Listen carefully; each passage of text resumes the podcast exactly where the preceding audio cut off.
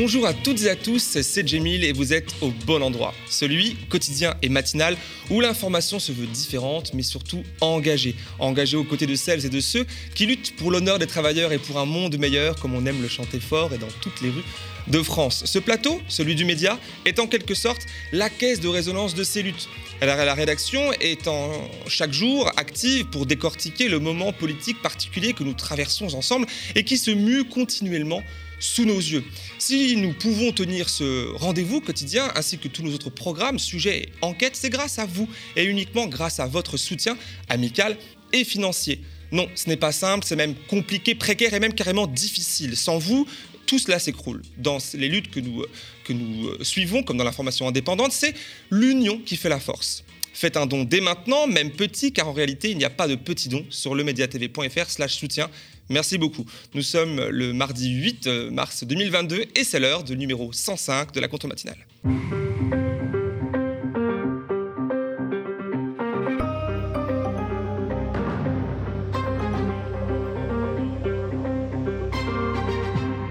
est un jour important, comme d'autres certes, mais celui-ci concerne les femmes. Ces femmes qui, et l'histoire nous le montre si bien, sont souvent à la source des bouleversements du monde, des révolutions qui changent le cours de l'histoire humaine. Les exemples sont nombreux, même si ma figure préférée reste celle de Louise Michel, maillon fort, anarchiste et féministe de la Commune de Paris. Le 8 mars, c'est aussi le jour, bah, c'est surtout aujourd'hui, hein, le euh, jour international des droits des femmes, auquel nous allons souhaité aujourd'hui consacrer une majeure partie de la contre-matinale. À cette occasion, j'accueillerai sur ce plateau mes trois invités du jour. Lisa Deradji, Aira Meroni, militante et porte-parole de la coordination féministe, qui appelait à manifester hier soir à Paris, et Alice Coffin, militante féministe et LGBTI et élue écologiste au Conseil de Paris, où elle siège en tant que membre de la majorité. Avec elle, nous aborderons le sujet large de la place des femmes et des minorités de genre dans la société française 2022, dans un contexte particulier à plusieurs niveaux. Une question qui sera centrale entre guerre et élection présidentielle. Où en est-on de l'égalité homme-femme promise par le président et désormais candidat Emmanuel Macron? Aussi, au sommaire de cette contre-matinale numéro 105, je vous livrerai un focus sur l'enquête qui vient, que vient de, publier mon confrère journaliste Thomas Dietrich sur une nouvelle mise en examen dans le cadre de la tentaculaire affaire Squarcini qui met à jour les mafias privées incrustées au cœur de l'État et de la police, mais aussi l'impunité qui protège notamment un grand flic qui a trahi la République, euh, mais reste en poste malheureusement. Nous euh, évoquerons aussi la drôle d'entrée en campagne d'Emmanuel Macron, bien sûr. Mais avant cela, euh, place à la revue des unes du jour, la titrologie. Le martyr des civils ukrainiens se retrouve aujourd'hui à la une de la plupart de nos quotidiens nationaux. Ukraine, l'exode et l'effroi, titre Libération. Le quotidien de centre-gauche nous montre la photo poignante d'une femme terrorisée qui tient son enfant très fort dans ses bras et nous, et nous donne à lire euh, un reportage à Odessa, présenté comme une ville stratégique et symbolique qui se prépare à, se défendre. Libé évoque aussi le mirage des couloirs humanitaires. Dans le monde, il est aussi question de ces couloirs humanitaires, notamment dans la ville de Mariupol, euh, qui, attends, j'ai mal lu, je crois, Mariupol, voilà, Mariupol, désolé pour la prononciation, où ils sont euh, otages des combats, les civils. Le monde donne la parole à une journaliste et militante pro-Ukraine qui explique que les Russes ont voulu profiter de l'ouverture d'un couloir humanitaire pour prendre la ville. Nos forces ont été contraintes de répliquer pour bloquer l'offensive, explique-t-elle. Elle évoque un siège, à la fois militaire et numérique, dans une ville privée d'électricité, d'Internet et de réseaux mobiles. Le monde titre donc Ukraine, les civils piégés par la guerre. Le quotidien d'inspiration catholique La Croix est lui plus direct dans ses critiques et titre Les civils, otages de Poutine. Selon La Croix, et je cite, l'armée russe accentue ses bombardements en Ukraine au risque de multiplier les pertes parmi les civils. Les Ukrainiens s'unissent dans la résistance, écrit de son côté en grosses lettres le Figaro. Le journal de la droite traditionnelle française constate que, et je cite encore une fois, malgré la supériorité militaire de la Russie, les civils s'enrôlent en masse et, se mobilise à tous les niveaux de la société, manifeste une, manifestant une solidarité et un patriotisme décuplés par l'invasion. Fin de citation. Le quotidien économique Les Échos titre de son côté Pétrole, un choc pour l'Europe. Les Échos qui observent que le prix du baril de pétrole s'est envolé à 140 dollars. Et pour ne rien arranger, les États-Unis envisagent un embargo sur les hydrocarbures russes. Selon les Échos, la des prix et de l'énergie menace la reprise en Europe. Alors, hors actualité ukrainienne, l'humanité choisit de faire sa une sur le sujet que nous avons aussi, nous, choisi aujourd'hui, en deuxième partie de, de matinale. Cette journée du 8 mars, journée internationale du droit des femmes. L'humanité met à la une un dessin où l'on voit des femmes de tout âge portant le voile ou poitrine dénudée, portant le bleu de travail ou l'uniforme des soignantes. Le titre est alors tout trouvé, nous toutes. Du côté de la presse indépendante en ligne, cet article assez stupéfiant de Mediapart qui m'a marqué malgré mon agnosticisme. Son titre va droit au but, je cite, Au moment de la prière, la police inflige du porno aux oreilles des sans-papiers en rétention. Fin de citation. Les choses se déroulent au centre de rétention de Nice. Mediapart explique qu'une quinzaine d'étrangers enfermés ont eu la mauvaise surprise d'entendre dans les haut-parleurs du centre une sorte de bande-son pornographique diffusée par les agents de police exactement à l'heure de la prière des musulmans. Les étrangers en question ont annoncé qu'ils portaient plainte. Il est aussi question de propositions de relations sexuelles tarifées venant d'une policière se trouvant, et je cite, dans un état second. Mais ces vexations ferait manifestement partie d'un système. En décembre 2020, un détenu a dû subir en urgence une ablation des testicules suite à des violences policières. Et en octobre 2021, au cours d'une opération de grande ampleur, suite à laquelle des sans-papiers sont interpellés, les fonctionnaires de police écrivent au marqueur des numéros sur les mains des personnes arrêtées. Ce qui est bien entendu extrêmement douteux au vu de l'histoire passée qui semble forcer son retour ces dernières semaines. Voilà pour la tétralogie du jour. Maintenant, place au focus enquête. Si ce n'est pas une prime à l'impunité, ça y ressemble très fortement. Depuis le 21 décembre dernier, un grand flic de la République, actuellement commissaire général à l'IGPN, la police des polices, a été mis en examen pour avoir très clairement trahi la République et son serment. C'est Thomas Dietrich qui le révèle dans un article publié sur le site euh, du média, le mediatv.fr, euh, et qui est exceptionnellement consultable gratuitement. Thomas, qui a voulu pitcher euh, son article pour nous, explique qu'au commencement de l'affaire qu'il a dévoilée, il y a une fois de plus Bernard Squarcini, grand espion sous Nicolas Sarkozy, et qui est désormais mis au service d'intérêts privés, notamment ceux du Français le plus riche du monde, Bernard Arnault. Patron du groupe de luxe LVMH, il est également euh, patron de presse qui contrôle le Parisien et les Échos, entre autres. C'est aussi un proche parmi les proches d'Emmanuel Macron. Mais écoutons plutôt Thomas Dietrich au sujet de son enquête. C'est un dossier qui défraye la chronique judiciaire depuis 2016. Euh, C'est euh, l'affaire qui concerne euh, l'ancien chef des renseignements à l'époque de Nicolas Sarkozy, le tout-puissant Bernard Squarcini. Bernard Squarcini qui a été mis en examen pour 16 motifs notamment faux en écriture publique, détournement de fonds publics, euh, espionnage privé, compromission.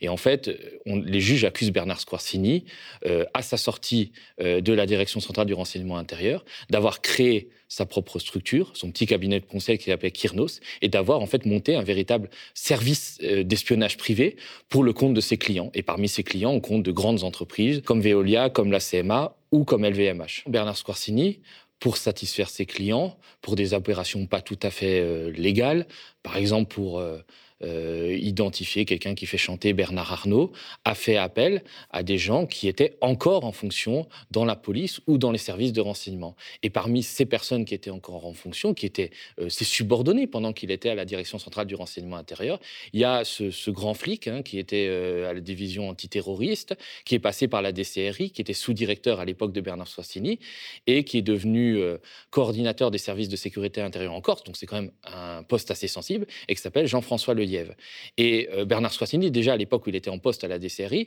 avait eu recours à son sous-directeur, hein, Jean-François Lelièvre, pour des opérations pas tout à fait légales. Il s'était agi en 2008 euh, d'identifier pour le compte de Bernard Arnault, un maître chanteur qui envoyait des, euh, des, mails anonymes à Bernard Arnault et qui le faisait chanter.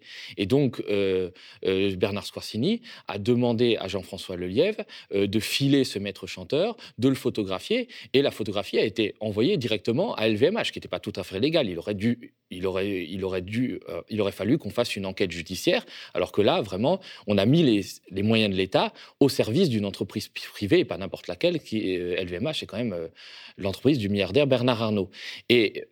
À la sortie de la DCRI, euh, Bernard Squarcini, quand il est débarqué par la gauche en 2012, euh, il va continuer à faire appel à ce Jean-François Lelièvre. On est en 2013, donc Jean-François Lelièvre est coordinateur des services de sécurité intérieure en Corse. Et il y a une connaissance euh, de, Bernard Squarcini qui s'appelle Patrick Bernardini, qui est mis en garde à vue en Corse. Il n'est pas mis en garde à vue dans une affaire banale, puisqu'il est mis en garde à vue dans l'affaire de l'assassinat du célèbre avocat corse, Antoine Solacaro, qui est assassiné par la mafia corse, supposément par la, par la bande du Petit Bar. Euh, ce Bernardini, qui est un ancien euh, pilote de rallye, est mis en garde à vue parce qu'il a une concession euh, auto à Ajaccio. Et en fait, la moto qui a servi au tueur pour assassiner l'avocat Antoine Solacaro est passée par son garage, a été trafiquée. Et donc, on met ce, ce concessionnaire-là en garde à vue. Et ce qui se passe, c'est que Squarcini est est sollicité par la compagne de Patrick Bernardini. Et ce qu'il fait, c'est qu'il appelle le lièvre et euh, le lièvre lui donne des informations euh, sur euh, la garde à vue de Bernardini, sur les opérations en cours. Le lièvre informe même Squarcini du transfèrement de Bernardini de, Corse jusqu'à Marseille par hélicoptère de la gendarmerie. Donc il donne tout un tas d'informations qui ne devraient pas être données puisqu'il y a un secret de l'instruction. Et c'est même mettre en danger l'enquête en cours que de livrer ces informations à un Bernard Scorsini qui va s'empresser euh, de répercuter ces informations à la compagne de Patrick Bernardini. Donc finalement, euh, Jean-François Lelièvre a été, euh, après, donc dans le cadre de cette enquête qui a vu la mise en examen non seulement de, de Squarcini, mais aussi de dix autres personnes qui sont des anciens préfets, des anciens magistrats, des grands flics comme Charles Pellegrini, ben, en fait, on a le a aussi été mis en examen pour violation du secret professionnel. Et outre cette affaire euh, de violation du secret d'une garde à vue en Corse, euh, Jean-François Lièvre est aussi accusé par les magistrats d'avoir communiqué à Bernard Squarcini des notes internes à Interpol, donc des notes confidentielles euh, qui n'auraient jamais dû sortir et qui étaient sur des sujets de contrefaçon, de cosmétiques. Bien sûr, ce sujet-là intéressait tout particulièrement LVMH, qui à l'époque était un, des clients de la société privée de Squarcini, un des principaux clients.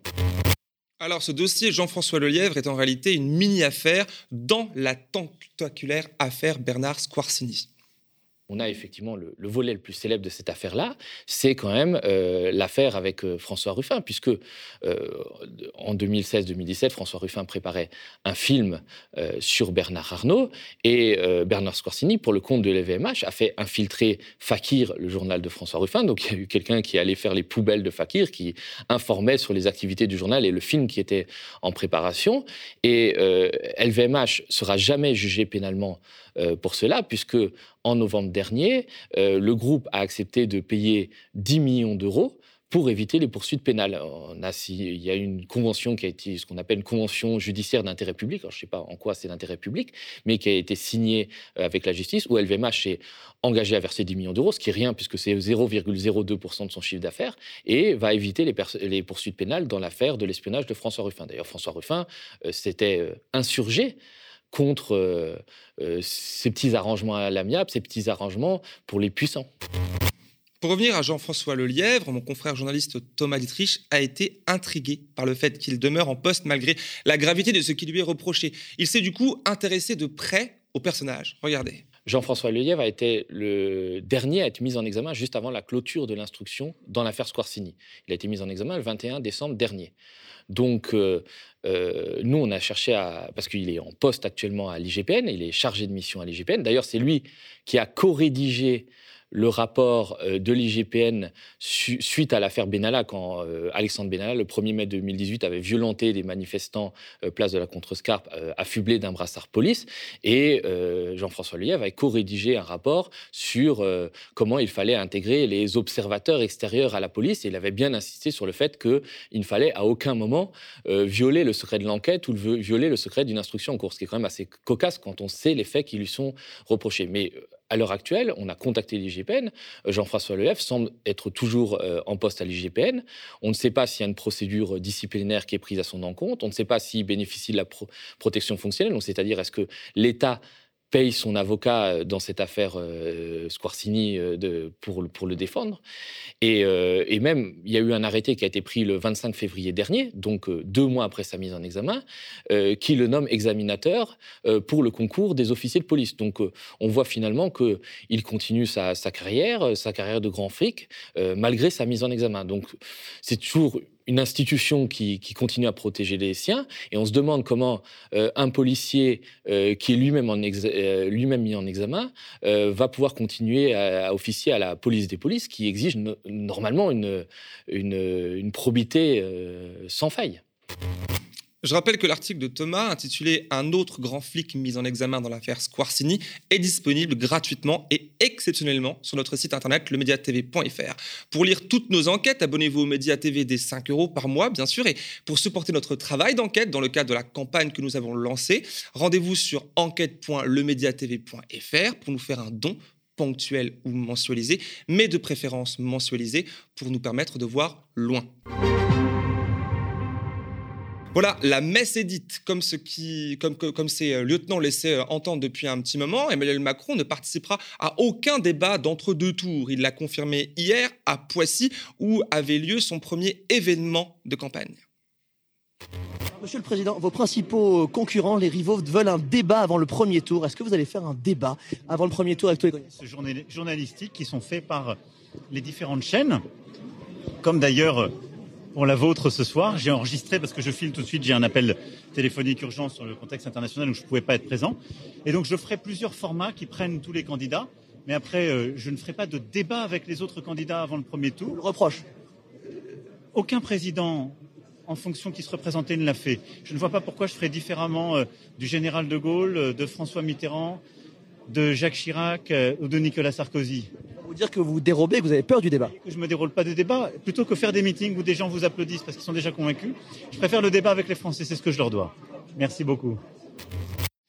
Alors, celui qui se présentait en 2017 comme le champion de la modernisation de la vie publique, l'homme de la disruption des vieilles pratiques, entend aujourd'hui profiter à fond des traditions les plus conservatrices de la Ve République. Le libéral, qui loue la concurrence libre et non faussée, veut se servir d'un avantage comparatif moralement indéfendable. Il veut tuer la campagne, il veut, comme on l'imaginait, jouer la carte du président trop occupé par l'actualité internationale pour s'abaisser à faire campagne. Pourtant, c'est bien avant le début de la guerre, euh, euh, avant le début que la guerre en Ukraine a été euh, commencée, que son entourage avait été annoncé, avait annoncé pardon, le fait que son poulain ne participera pas à un débat télévisé de premier tour. L'argument de la guerre est donc fallacieux. Le dispositif mis en place à Poissy témoigne d'un désir de contrôle absolu, voire de mise en scène qui sonne faux. À Poissy, Emmanuel Macron a dégainé les habits du candidat qui fait des meetings avec ses partisans. Il a joué la carte du président qui va dans le cadre d'un échange direct, pour les citer, hein, à la rencontre des Français. Sauf que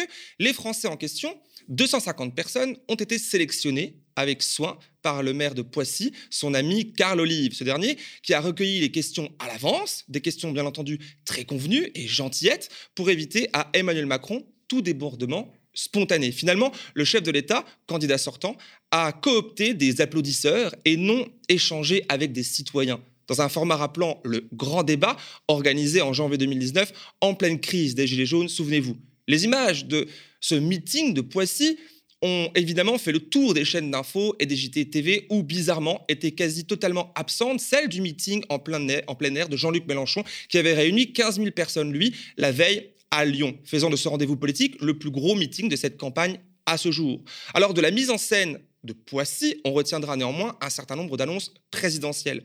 Emmanuel Macron a indiqué qu'il abolirait la redevance audiovisuelle, ce qui lui permet de donner l'impression, une fois encore, de se battre pour le pouvoir d'achat et ce qui lui donnera l'occasion, s'il est réélu, de mieux soumettre l'audiovisuel public en le finançant directement. Il a aussi annoncé un triplement de la prime Macron pour anticiper l'énorme inflation qui nous attend avec les hausses des prix qui vont s'aggraver avec la guerre en Ukraine. Emmanuel Macron, saison, saison 1, a enlevé les mathématiques du tronc commun au lycée. Emmanuel, Emmanuel Macron, pardon, saison 2, veut les remettre. Il veut aussi imposer une, euh, demi-heure de sport quotidien euh, dans le primaire. Voilà, le ton est donné. Emmanuel Macron n'entend pas descendre dans l'arène, débattre, argumenter, se faire challenger sur les thèmes qui préoccupent vraiment les Françaises et les Français. Il ne veut pas clarifier son projet pour les cinq ans qui viennent. Il veut une confirmation électorale sur un mode dépolitisé. Et je ne peux pas aborder ici ce sujet sans vous inviter à venir sur mon propre canal YouTube où je vous ai concocté une vidéo revenant sur la lettre aux Français du président Macron. Elle vaut pour une déclaration de candidature, mais aussi, selon moi, pour une sorte de rappel de ce qu'est la politique et donc le projet du désormais candidat Macron. Retrouvez le lien de la vidéo en description. Alors voilà, nous sommes toujours en direct sur le Média TV en ce 8 mars 2022. Vous êtes nombreux et nombreux à nous suivre. Merci en direct ce matin et à vous exprimer dans le chat. N'oubliez pas de laisser un pouce vers le haut, de vous abonner. Il est 8h10 et c'est l'heure de la dernière heure.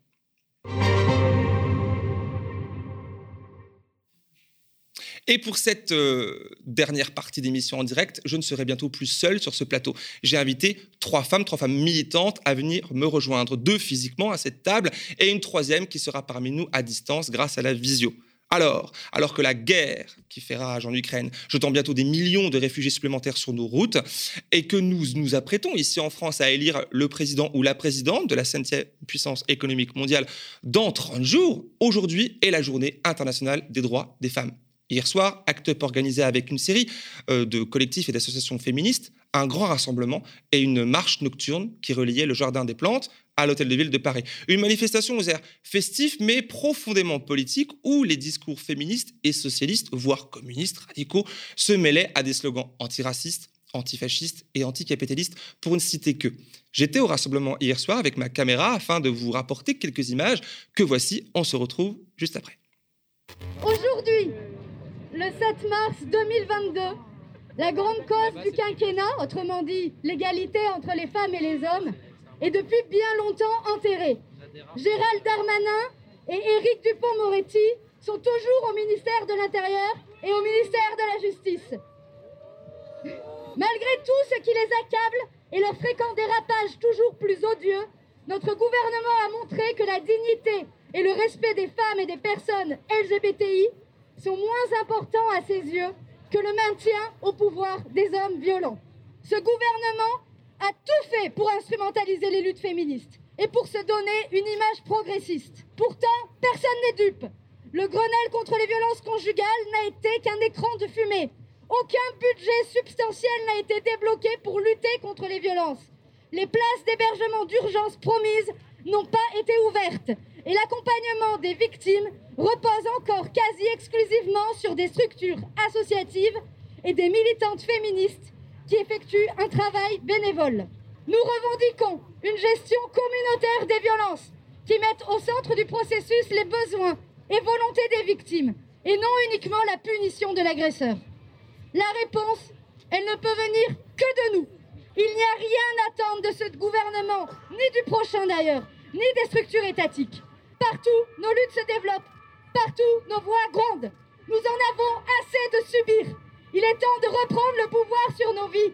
Il est temps de proposer une alternative à ce système capitaliste, raciste, patriarcal. Il est temps de transformer cette société. Ça commence ce soir avec cette marche, l'heure zéro de la grève féministe. Cette marche de nuit, c'est pour ouvrir le 8 mars de façon déterminée et combative. Ça commence ce soir, car ce soir, on peut l'affirmer, nous sommes prêtes à tout gagner.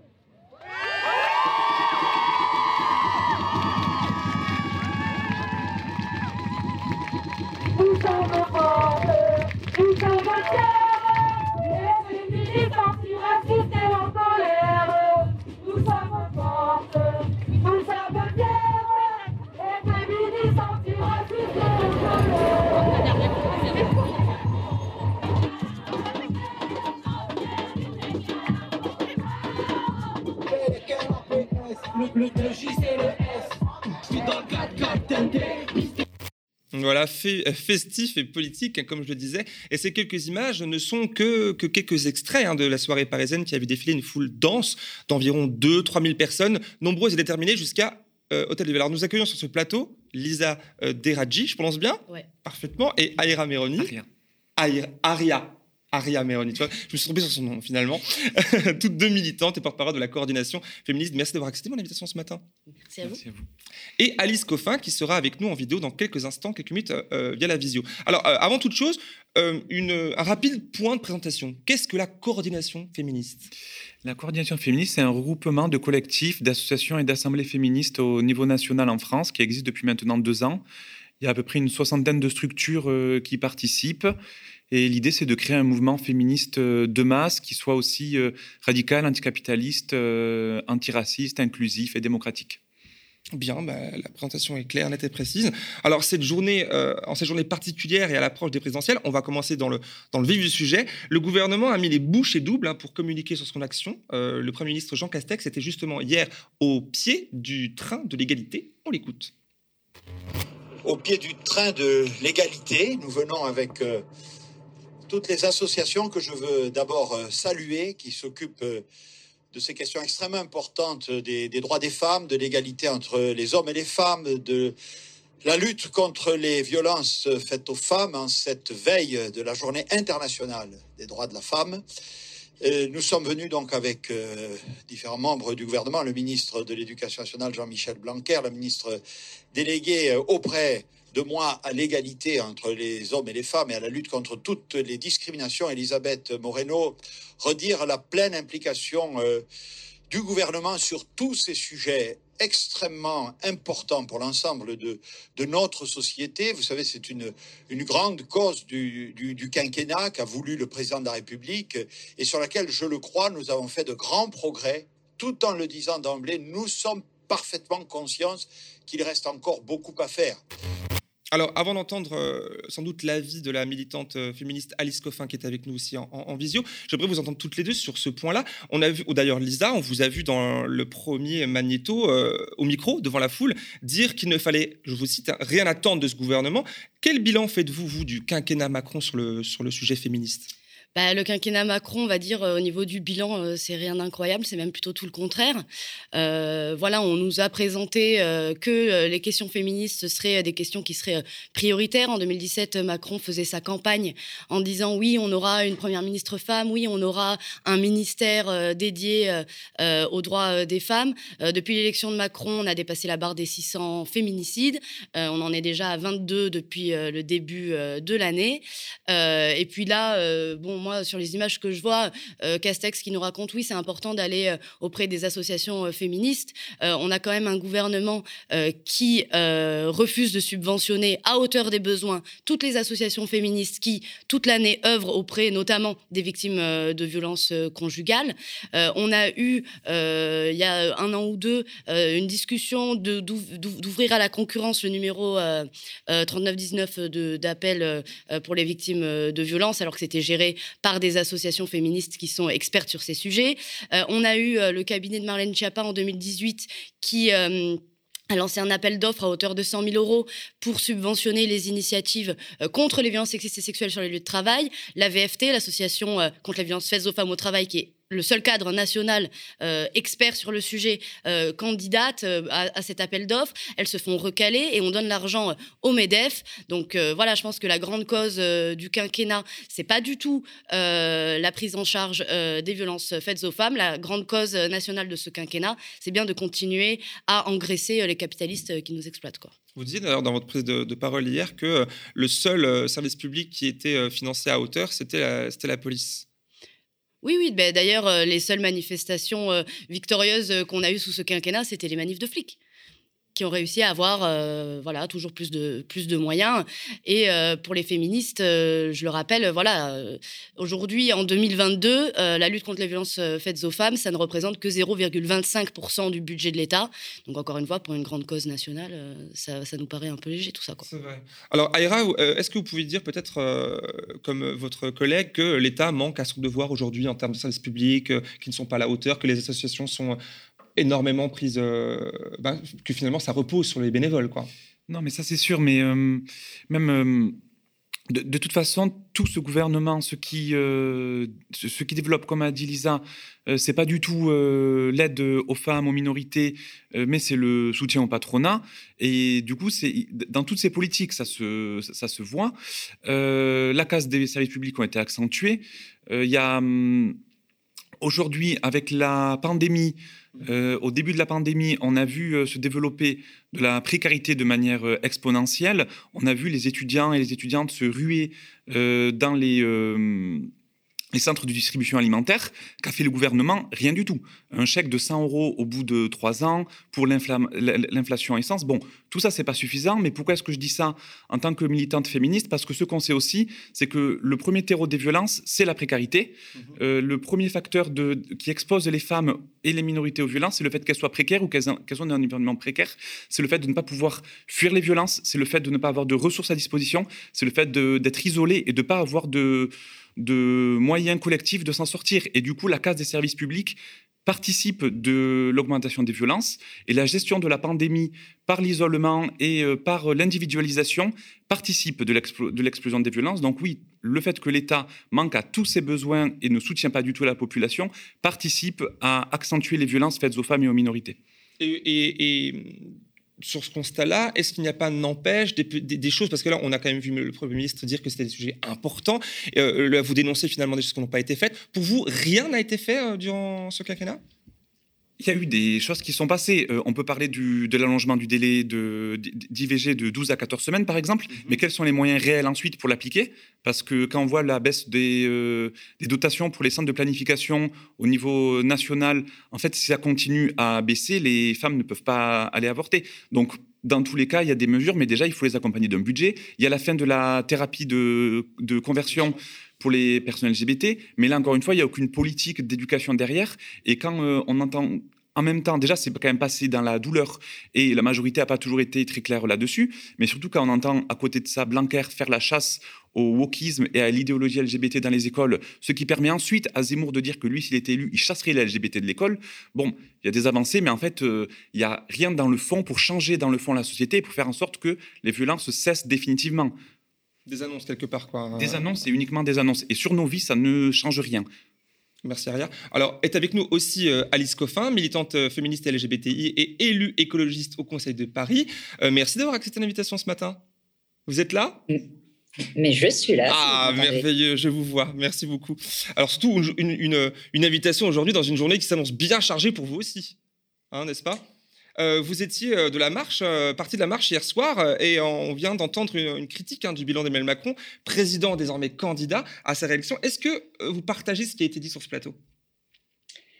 Mais oui, je, je, partage hein, et bravo, bravo à la coordination, à la coordination féministe. bon, non, bien sûr, je partage il s'est passé euh, pendant ce dernier quinquennat, en fait, euh, pour moi, il y a une concomitance entre deux euh, phénomènes, enfin plutôt même deux, structures de fond qui ont été mises à jour. On a eu à la fois un, mouvement, un mouvement féministe mondial hein, qui a été extrêmement puissant, qui a réussi à mettre vraiment les problématiques bah, monstrueuse hein, d'oppression euh, des femmes sur la, sur la place publique, sur la place publique mondiale. Mhm.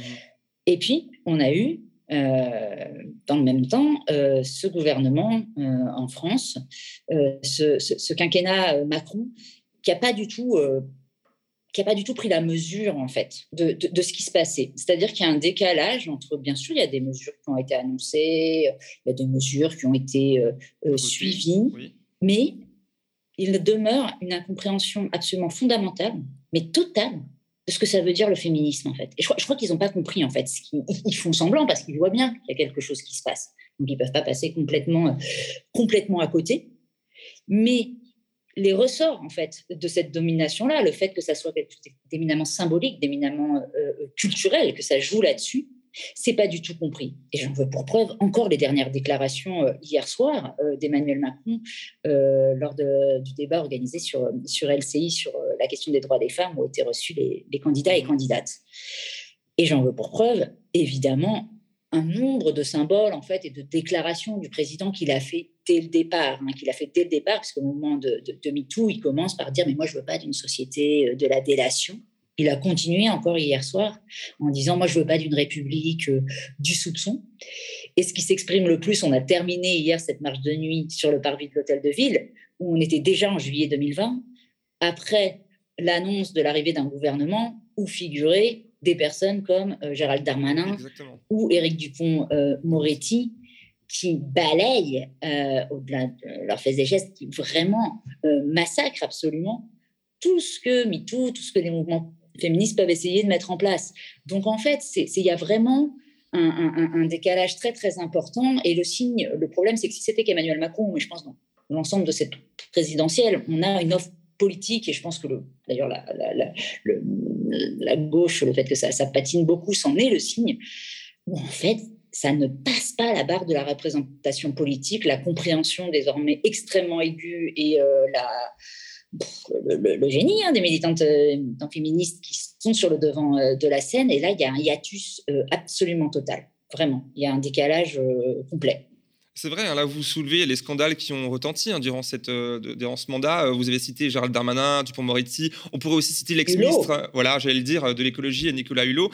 Mais, mais Hulot, c'est terrible. C'est vraiment comment il peut oser, en fait, après, euh, expliquer que c'est une grande cause du quinquennat. C'est-à-dire qu'on a des gouvernements qui sont éminemment complices. Et je ne sais pas s'ils font semblant de ne pas comprendre, s'ils ne comprennent pas. Et finalement, c'est aussi quelque chose qui va au-delà et qui raconte le macronisme. C'est-à-dire, c'est qui pour moi est une, vraiment une machine à essorer, à épuiser en fait les mouvements euh, sociaux. Parce qu'en face, en fait, on fait comme si en fait ça ne se passait pas. Vous avez les plus grandes mobilisations féministes, vous avez des mobilisations antiracistes, vous avez les gilets jaunes. Et en fait, c'est comme si ça glissait. Et qu'est-ce que ça renvoie? C'est ça qui est le plus terrible, en fait, fondamentalement.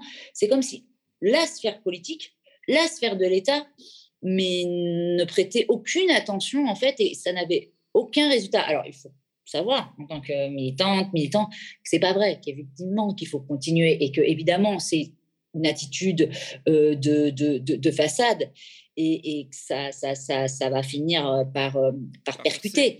Mais c'est extrêmement frappant et le cas de, le, le cas de Nicolas Hulot est un exemple évidemment absolument emblématique, mais là, c'est pas le seul.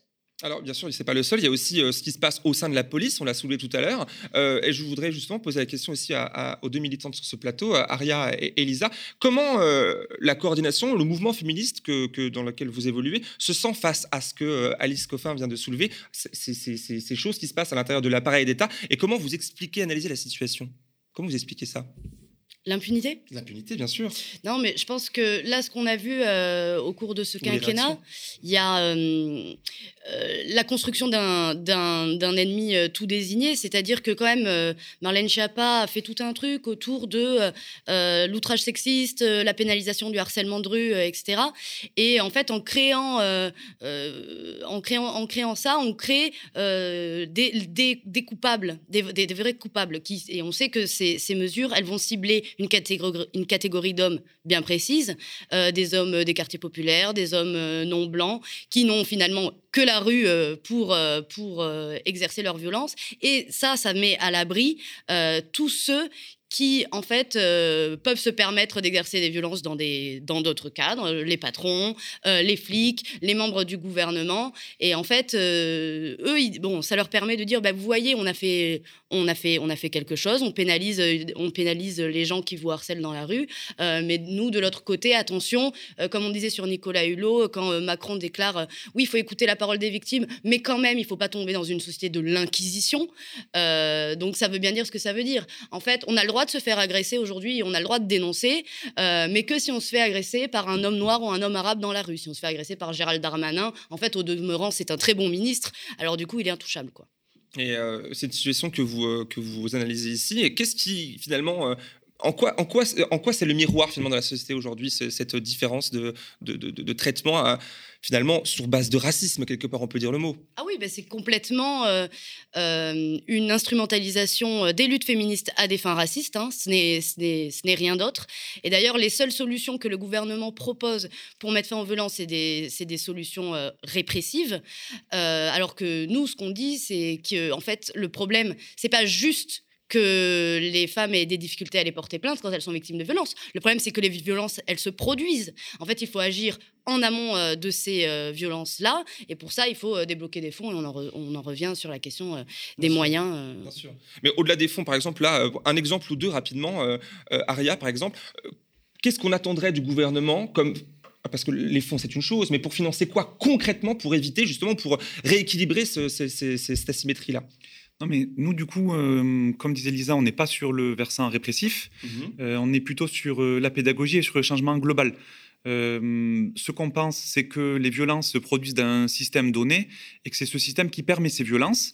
Euh, pour le dire rapidement, euh, les violences faites aux femmes, ça permet de maintenir les femmes rôle de subalterne. Et ça, je vais en parler un peu parce que le 8 mars aujourd'hui, c'est aussi la grève féministe. Et nous, si on appelle à la grève féministe, c'est pour mettre en avant tous les métiers euh, dévalorisés, invisibilisés, euh, tous les travails productifs et reproductifs qu'on fait dans la société et qui, qui permettent de faire tourner la vie, mais pas le profit, et du coup, qui sont mis à, l'écart. Mais les violences, ça permet de maintenir justement dans ces travails essentiels, mais sans être payé ou en étant sous-payé. Et donc, pour pouvoir arrêter ces violences, il faut changer de système. Euh, comme on disait tout à l'heure, euh, par exemple, pendant la pandémie, ce qui a été mis en avant, c'est euh, le profit, c'est maintenir à tout prix le travail, maintenir à tout prix la production. Du coup, à côté de ça, on n'a pas du tout mis en avant le soin, la solidarité, euh, les espaces collectifs. Euh, du coup, les violences ont explosé. Bon, si on inverse euh, le, le système de valeurs, si on crée des structures pour euh, permettre à chacune, chacun euh, d'être formé. Nous, on pense qu'il faut des formations à toutes les échelles euh, des personnels de service public, mais aussi dans la société. Si on change l'éducation, que c'est pas quelque chose comme c'est en train d'être fait aujourd'hui, uniquement pour avoir un travail bien rémunéré dès la primaire, on commence à faire de la sélection. Si plutôt ça permet de s'épanouir, d'apprendre le consentement. Aujourd'hui, quand on dit on veut apprendre le consentement à l'école, on nous dit que en fait on veut apprendre aux enfants à se masturber, ce qui est une absurdité. On veut juste apprendre à ne pas violer ou, ne, savoir, savoir dire non à des violences. Et tout ça, ce n'est pas entendable. Euh, Nous, du coup, on est, euh, on est pour vraiment in- inverser tout ça et mettre au centre la vie, parce qu'on pense que le féminisme, c'est défendre la vie collective dans la société, et donc c'est défendre notre projet de société. Bien sûr, bien sûr. Alors pour en revenir à, l'action gouvernementale, parce qu'il y en a eu une manifestement, euh, car les élections approchent, il y a euh, quand même eu des avancées, il faut le souligner, notamment en juillet 2020, où l'Assemblée nationale euh, vote pour l'ouverture de la PMA aux couples de, femmes et, aux femmes célibataires. C'est une bonne chose, un progrès, je pense qu'on sera d'accord là-dessus. Néanmoins, Lisa, vous, vous dénoncez hier soir encore au micro le fait que ça a eu lieu dans, eu lieu dans des conditions, je vous cite, profondément lesbophobes. Expliquez-nous. Bah, Il y, a, il un petit peu de choses. Euh, bon, déjà, euh, les associations euh, LGBT ont été totalement écartées des débats. On a eu tout un tas d'experts qui ne sont que des experts autoproclamés qui ont dessiné les contours de cette loi. Un des problèmes majeurs, à mon, à mon sens, c'est qu'il y a un mode de filiation qui est spécifique aujourd'hui aux couples de femmes. Il faut aller en amont euh, du début euh, des, des, des, des- des démarches médicales, euh, déclarer un projet parental auprès d'un notaire. Donc ça, en plus, bon, c'est un coût. Et pour, alors que dans le cadre d'une- PMA entre couples, dans un couple hétéro, c'est pas le cas. Donc il y a bien un truc, voilà, Spécifique, spécifique. Pour les couples de femmes, il y a eu la tout ce débat autour de la levée de l'anonymat du donneur. Euh, le gouvernement s'est beaucoup euh, appuyé sur des associations d'enfants issus de PMA qui n'avaient pas connu leur donneur pour essayer de justifier tout ça. Mais quand même, le timing est un petit peu curieux. Euh, on ne discute de la levée de l'anonymat des donneurs que quand on ouvre la PMA aux couples de femmes, comme s'il était vraiment euh, crucial de maintenir euh, la fiction euh, d'une filiation euh, hétérosexuelle, comme s'il était important de se dire que quand même, voilà, bon, euh, il faut que l'enfant il ait un père biologique parce que sinon il va être déséquilibré, euh, etc., euh, etc. Euh, et puis euh, rien sur les questions euh, des personnes euh, trans. Euh, donc euh, les, personnes trans ne sont pas mentionnées dans la loi. Ça veut dire quoi? Ça veut pas dire que euh, les personnes trans sont totalement exclues de la PMA, mais ça veut dire que la décision va reposer sur les équipes médicales dans les centres PMA et que donc euh, c'est la porte ouverte à euh, ce que les, les, les équipes fassent un peu euh, voilà la tête euh, euh, du patient de la patiente. Euh, Et puis aujourd'hui, voilà, par exemple, pour les couples euh, avec euh, des hommes euh, trans, les couples hétérosexuels avec, avec des hommes trans, ben, en fait, la PMA en France, c'est pas du tout, c'est pas du tout une possibilité. Il faut se tourner encore une fois vers des solutions à l'étranger, qui sont des solutions coûteuses. Donc, il y a encore un, un, un souci, voilà, un clivage. Il n'y de... a encore pas l'égalité finalement. Voilà, ça, il n'y a ça, pas d'égalité. euh, voilà. C'est pas ça la PMA qu'on veut. Nous, on veut une PMA pour toutes, intégralement prise en charge et remboursée. euh, Par la Sécu. voilà. Voilà, bien sûr. Il y a aussi euh, comme une autre, une autre avancée, euh, enfin une autre action plutôt, euh, ces files d'attente dans les commissariats. Euh, Peut-être un commentaire sur ce point-là? Non, mais le commentaire sur ce point-là, c'est ce que disait Lisa tout à l'heure. Nous, on n'est pas pour le versant répressif, on est pour euh, ce qui se passe avant. Et des files d'attente spécifiques dans le commissariat, ça ne résout rien. On peut parler euh, du traitement du féminicide euh, il y a quelques semaines par un, par un flic. Combien de temps est-ce qu'il a été... il n'a pas été poursuivi, personne, il, il a pu se rendre au bout de trois semaines. Il y a une impunité totale dans la police. Donc aujourd'hui, qui veut aller dans un commissariat de toute façon? Euh, Moi, je connais quelqu'un euh, à Montreuil qui a voulu aller euh, porter plainte il y a pas si longtemps que ça. C'était euh, c'était complètement fermé. Il faut il faut sonner. Après, elle a eu un rendez-vous. Puis finalement, la personne n'avait pas vu parce que il y a un sas d'attente. Enfin, c'est- des galères de toute façon. Après, on est mal accueilli dedans. Donc une file d'attente, ça ne va rien changer. Nous, on pense que cette institution en tant que telle, elle, elle, elle n'est pas faite pour accueillir les victimes de violences conjugales. Parce que de toute façon, quand on vit, vit des victimes, quand on vit des violences sexistes ou sexuelles, ce qu'on veut, c'est de l'écoute, ce qu'on veut, c'est de l'attente, ce qu'on veut, c'est euh, être pris en charge collectivement dans la bienveillance. C'est pas que des personnes qui passent leur journée à réprimer euh, des personnes dans les quartiers populaires ou des manifestants et des manifestantes prennent un peu de temps sur elles pour nous écouter à moitié, des personnes qui par ailleurs sont sexistes, sont LGBT-phobes, enfin... c'est- la pas ça. police, on entend, hein, bien sûr. L'institution peut-être plus que les personnes qui la L'institution composent. et Voilà. l'institution permet ça. Euh, quand, euh, encore une fois, le cas de ce policier ou, ou la nomination de Gérald Darmanin, quand, euh, quand- Emmanuel Macron nomme Gérald Darmanin qui est accusé de violence ministre de l'Intérieur, ce qui veut dire à toutes les victimes et à toutes les militantes féministes, c'est la police n'est pas votre ami. C'est vrai que le message est fort et qu'évidemment, euh, on le comprend. Alors, Alice Coffin, qui est encore, avec nous euh, en, visio, je rappelle que vous êtes toujours militante féministe et LGBTI. Quel tableau vous faites, vous, de la France euh, de 2022 sur la condition des personnes issues de ces minorités, justement, hein, qu'elles soient, bah, la, femme n'ét- n'étant pas une minorité numérique au monde, on le rappelle, mais les minorités de genre, par exemple. Est-il nécessaire de, de, sou- de- de le soulever, hein, je ne sais pas, mais la parole d'extrême droite est quand même omniprésente dans les médias, parce que là, on, on parlait par exemple de cette... de ce fait, de ces files d'attente, etc., ça permet une libéralisation, encore une fois, de, de la parole tout à l'heure que, que Lisa a soulevé de d'Éric Zemmour dans les discours, dans les médias, voire peut-être demain dans l'Élysée. Comment, quel tableau vous faites vous en fait de cette situation totale et globale? Oh, ouais, si, si- si vous voulez bien, je, je voudrais revenir. À, vous parlez de la PMA. Oui. Je voudrais revenir à un exemple et surtout dire euh, vraiment euh, à, à- à qui nous, nous regarde, euh, nous écoute, donner quelques euh, indications d'action. Euh, moi, j'ai reçu hier, je suis élue à la, à la mairie du 12e, notamment en charge de la lutte contre la discrimination, euh, une mère euh, lesbienne qui avait essuyé les euh, pires euh, obstacles pour enregistrer en fait à l'état civil euh, son enfant, donc enfant d'un- couple de lesbiennes. Euh, c'est légion, ces, euh, ces cas-là. Euh, les formulaires issus de la loi sur le mariage pour tous, les formulaires CERFA, inscription, sont absolument pas mis à jour. Les logiciels qui permettent d'enregistrer un enfant né de couple de lesbiennes ne fonctionnent pas. Euh, ce que je dis vraiment aux lesbiennes qui font ça, écrivez à vos élus. Écrivez à vos élus, signalez-le, exigez des rendez-vous dans vos mairies. Euh, en tout cas, pour ce qui est des mairies parisiennes, en tout cas de, gauche, euh, en tout cas celle de la mairie du 12e, on, s'y engage, on vous recevra euh, et on, trouvera des solutions en attendant aussi que ça soit réglé au point de vue national. Euh, je vais soulever le problème aussi au prochain Conseil euh, de Paris. Cette loi sur la PMA qui a été votée après tant d'attentes, après tant de mensonges directs des gouvernements euh, socialistes, euh, d'Emmanuel Ma- Macron lui-même, euh, elle est, elle est moisie, leur loi. Mais vraiment, c'est-à-dire que c'est une loi sur la PMA qui, en fait, hum, De avalise des discriminations. Donc, c'est- particulièrement grave, mais je le dis, il faut toujours donner aussi un truc de- de- de- d'action possible. Contactez vos élus en mairie. Demandez à les voir, demandez à être euh, euh, reçus face aux situations inacceptables. Sur le discours, euh, la, la- la prégnance en fait du discours euh, de, de l'extrême droite, son avancement sur euh, dans l'agenda médiatique. mais c'est là aussi, il y a un énorme problème de, faiblesse en fait du, du, journalisme en face de ça, parce que je crois, et on l'a vu dans d'autres pays aussi, que désormais, c'est pour ça bravo pour ce lancement que, que, vous avez fait il y a quelques mois de la, contre-matinale, mais il y a un, en fait, c'est complètement mélangé entre sphère médiatique et discours de l'extrême droite. Je dis pas les journalistes sont d'extrême droite, pas du tout, c'est pas du tout ça que je dis.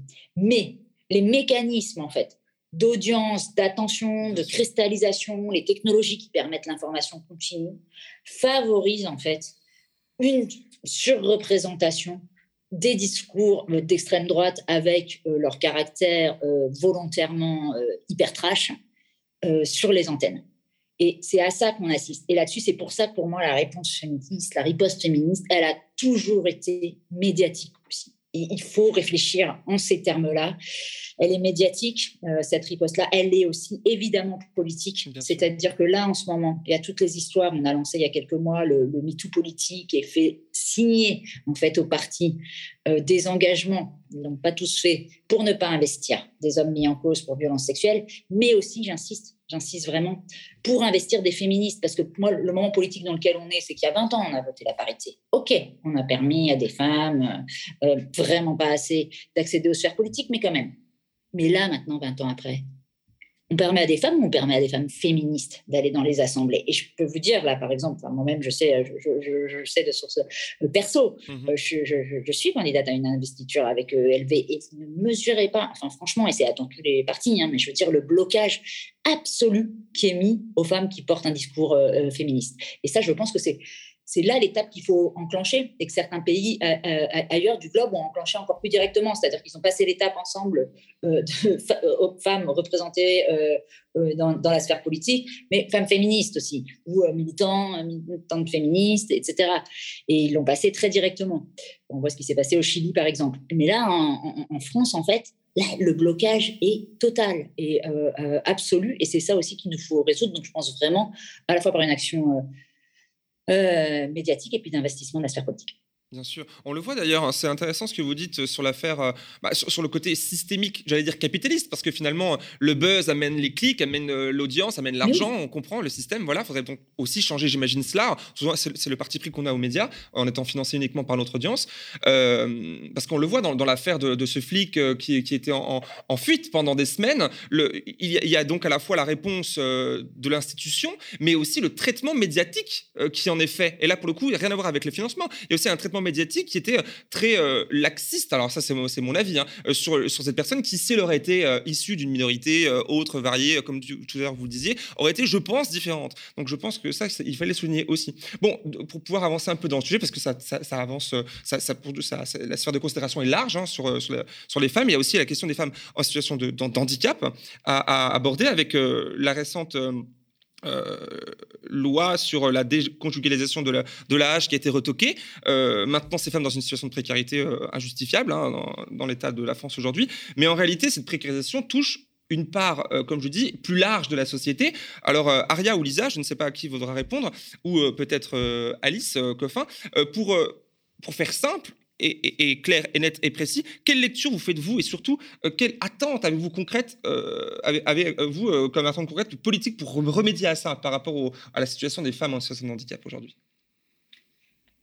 Il y, a, il y, a, plusieurs choses. Déjà, euh, bon, vous, l'avez mentionné, la question de la déconjugalisation euh, de l'allocation adulte handicapé. Euh, bon, nous, on est pour la déconjugalisation de toute façon de toutes les prestations sociales, qu'on soit handicapé ou non, mais en effet, à commencer par celle-là. sinon, dans le droit du travail, enfin, les personnes en situation, enfin, les personnes handicapées sont quand même exclues du droit du travail, ségrégées dans des ESAT, payées la moitié d'un SMIC pour 35 heures par semaine de tâches répétitives de tâches euh, subordonnées. 80% euh, des femmes handicapées euh, au cours de leur vie vont être victimes de violences sexistes donc, ou sexuelles. Donc tout ça, voilà, bon, ça, ça appuie tout ce qu'on qu'on disait. Maintenant, pour remédier à ça, Euh, Parce que la décongestion ne va pas forcément résoudre tout. Non. Et comme je disais dans la question, ça- les femmes, les femmes euh, en situation de handicap, mais aussi les femmes en général, on l'a Oui. vu pendant le confinement, euh, essentielles dans leur métier, etc. Elles sont souvent précarisées. Oui, mais enfin, la déconjugalisation, c'est une chose. Il faut aussi l'augmentation de l'ensemble des revenus, Euh, le SMIC, les minima sociaux, les pensions de retraite, les bourses étudiantes, pour permettre euh, à toutes et à tous euh, d'avoir une vie digne, quel que soit euh, euh, le milieu d'où d'où on, on vient, quel que soit si on qu'on soit handicapé ou qu'on soit euh, ou qu'on soit valide. Euh, donc voilà, en fait, euh, juste déconjugaliser, ça ne ça ne suffit pas, en effet. Bien sûr. Bien sûr. Oui, Aria. moi je pense que si je peux rajouter quelque chose à ce sujet-là, le, le nerf de la guerre, et nous on le répète depuis le début de la coordination, c'est aussi le partage du temps de travail. C'est la baisse du temps de travail et le partage du temps de travail. Parce que ça, permet de solutionner énormément de choses. Sur la question de l'autonomie, ce qu'on disait tout à l'heure sur les violences, le fait que les femmes ne peuvent pas fuir les violences, en fait si on partage le temps de travail, s'il y a du temps pour réfléchir à ces situations, s'il y a du temps pour faire autre chose, s'il y a du temps pour partir, euh, s'il y a du temps pour s'occuper de ses enfants ou pour mettre ses enfants ailleurs, euh, pour la formation aussi, s'il y a du temps pour se former, s'il y a du temps pour, euh, pour les euh, hommes qui pourraient être victimes de qui pourraient être auteurs de violence, s'il y a du temps pour apprendre à faire autre chose, s'il y a du temps à se déconstruire.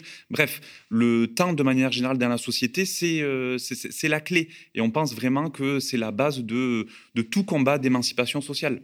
Donc là, c'est des attentes qu'on pourrait exprimer envers l'État et en même temps, sans vouloir copier qui vous savez, hein, et en même temps, Lisa, vous disiez hier au micro qu'il ne fallait pas non plus attendre quoi que ce soit de ce gouvernement, ni du prochain, euh, et ni même des instances étatiques. Du coup, quel projet pour obtenir plus de justice En fait- sociale En fait, nous, on pense qu'il n'y a pas de raccourci, qu'il n'y a que par la mobilisation euh, collective, la mobilisation de masse qu'on peut arracher des victoires. Il n'y a jamais rien qui nous tombe euh, tout cru dans le bec. Il n'y a jamais aucun acquis social euh, euh, qui est tombé voilà, du ciel euh, comme par enchantement. Euh, les gouvernements qui nous font des promesses, puis qui nous trahissent, euh, de gauche comme de droite, je pense que là, euh, tout le monde en a marre.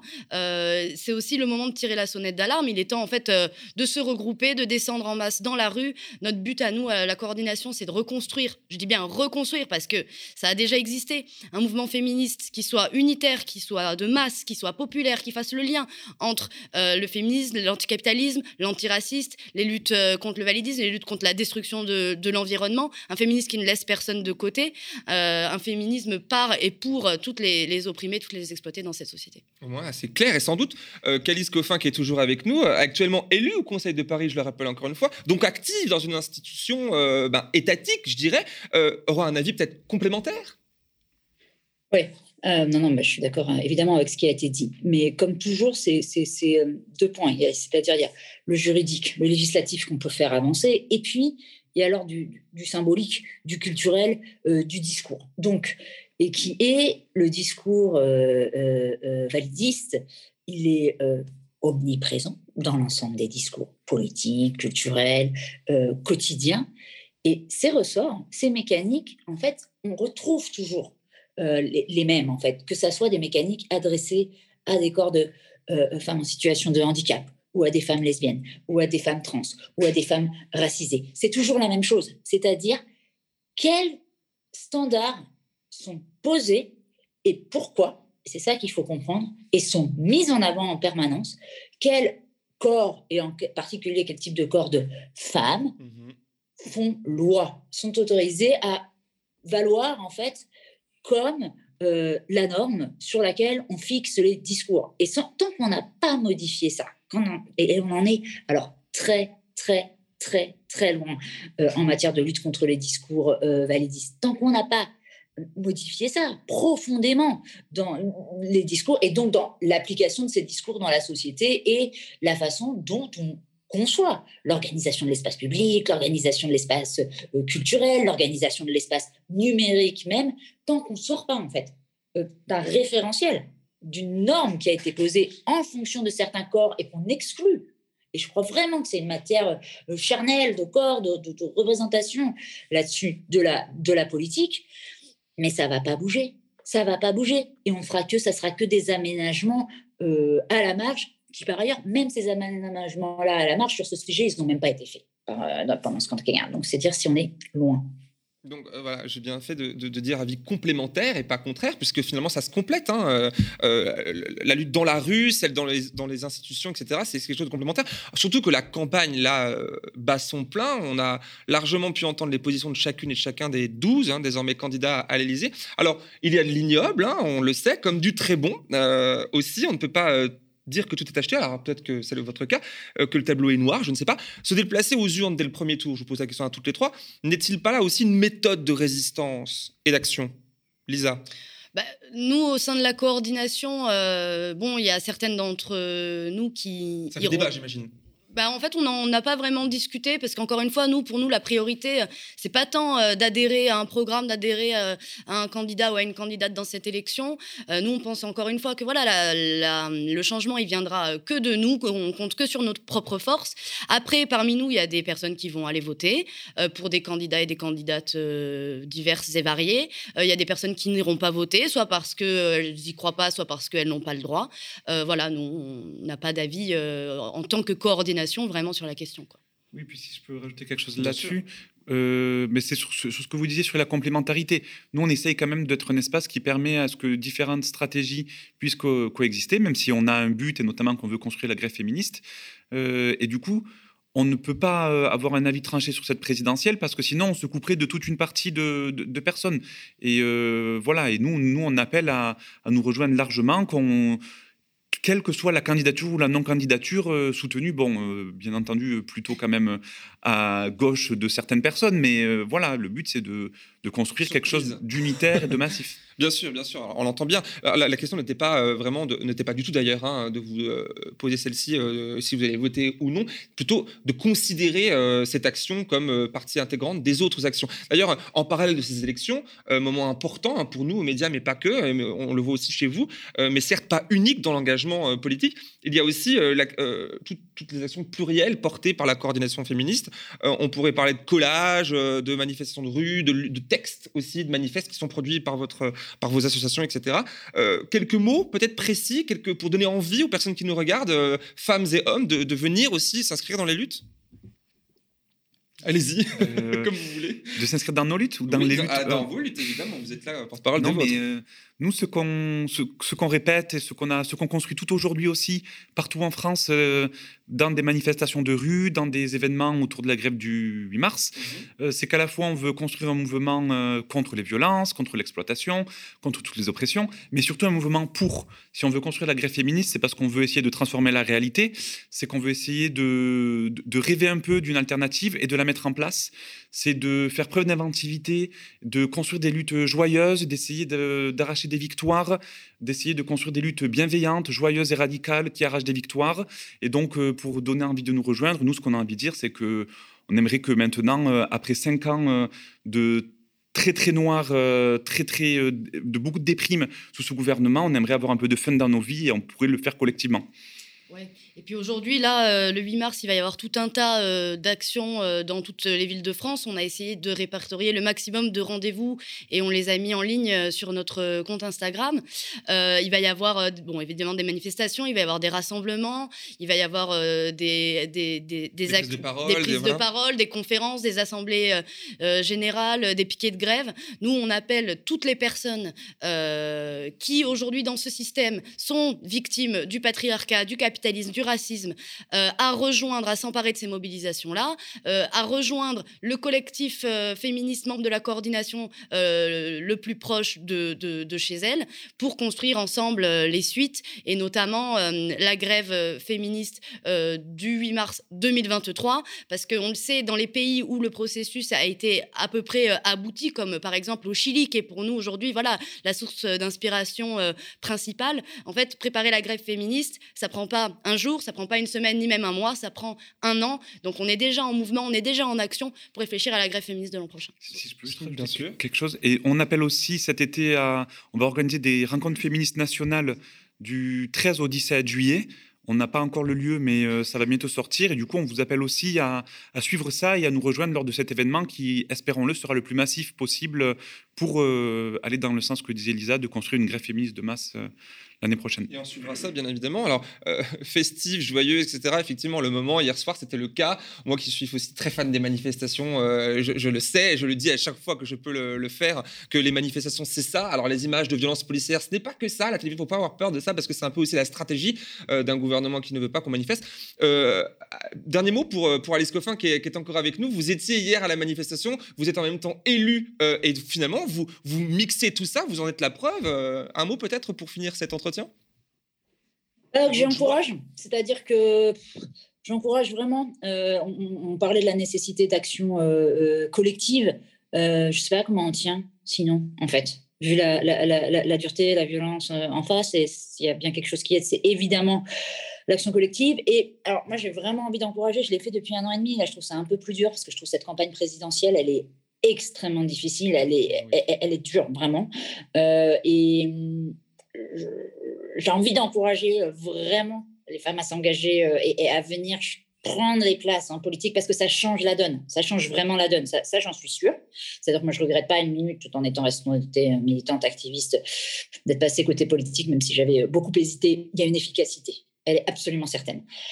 Après, euh, euh, c'est vraiment compliqué. C'est-à-dire que mesure, euh, ça, tout s'arrache. Tout s'arrache, mais on a besoin d'être beaucoup plus nombreuses. Il y a évidemment, moi je rejoins complètement aussi l'inspiration totale du, du, Chili. je rejoins aussi l'inspiration d'une personnalité, mais justement comme Alexandria Ocasio-Cortez aux États-Unis, mais qui n'est pas une personnalité, qui est aussi des personnes qui disent pour, pour qu'on en arrive à en avoir une, il en faut 100 euh, pour se déplacer, pour aller euh, euh, combattre. Donc évidemment, le, le, collectif d'abord, et puis pas, pas, pas, hésiter. moi, je suis à dispo aussi là-dessus pour en, pour en discuter et essayer. Les fronts de lutte, ils doivent être par de tous les côtés pour que ça fonctionne tellement c'est blindé. C'est vrai, les fronts sont, nombreux, mais en tout cas, on voit euh, par vos trois personnalités que, bah, et puis bien sûr d'autres, que l'énergie est là, de notre côté aussi d'ailleurs. Alors merci à toutes les trois d'avoir accepté mon invitation ce matin, ça fait plaisir. Euh, alors je rappelle vos noms, hein, Lisa euh, Deraji, tout simplement, et Aria Meroni, voilà, vous êtes toutes les deux du coup militantes féministes, tout comme Alice Coffin avec nous, et LGBTI, mais aussi porte-parole de la coordination féministe. Est-ce que c'est Île-de-France ou tout simplement coordination féministe nationale, tout simplement? Euh, et, Alice Coffin, qui est élue euh, écologiste au Conseil de Paris. Je vous remercie beaucoup pour votre participation. Merci, à, pour l'invitation. Quant à vous, mais avec plaisir. Quant à vous, euh, là derrière votre écran, on ne vous oublie pas. Bien sûr, vous êtes là, vous êtes nombreux et nombreux. Merci d'avoir suivi ce 105e numéro de la contre-matinale. Ça fait beaucoup quand même, 105, hein, on ne voit pas le temps passer. Maintenant, c'est à vous de jouer. Un pouce vers le haut, un commentaire, vous connaissez la chanson. Sous le replay aussi, une fois que le live sera terminé, un abonnement à la chaîne YouTube. Et si vous le pouvez, le plus important, un don des 5 euros sur lemediatv.fr slash soutien. Mille merci d'avance pour euh, tous les prochains dons et merci déjà aux sociaux et donateurs déjà actifs. Quant à moi, je vous donne rendez-vous ici mardi prochain et avant cela sur d'autres terrains, bien sûr. Bonne journée à tout le monde.